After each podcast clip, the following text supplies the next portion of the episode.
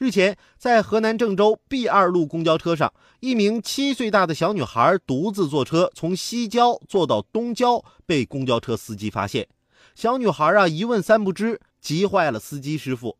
而孩子的爸爸竟然原本啊是想偷偷跟在孩子后面，想锻炼孩子，结果就错过了不到五分钟，没撵上。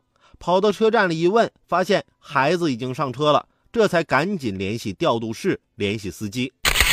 虽说七岁的孩子不小了，是该锻炼，但你最起码得让孩子能记得家人的电话号码、家庭住址这样的信息吧，不然盲目的锻炼只会害了孩子。这当爹的心也太大了，借这次孩子走失的机会，那也锻炼锻炼你怎么做一个合格的好爸爸。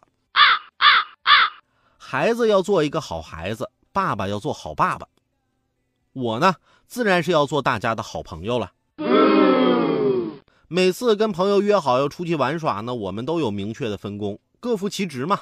有的负责订机票，有的负责做攻略，有的负责订宾馆。我呢，我负责赞美。天哪，要是没有你们这些朋友，我可怎么办呢？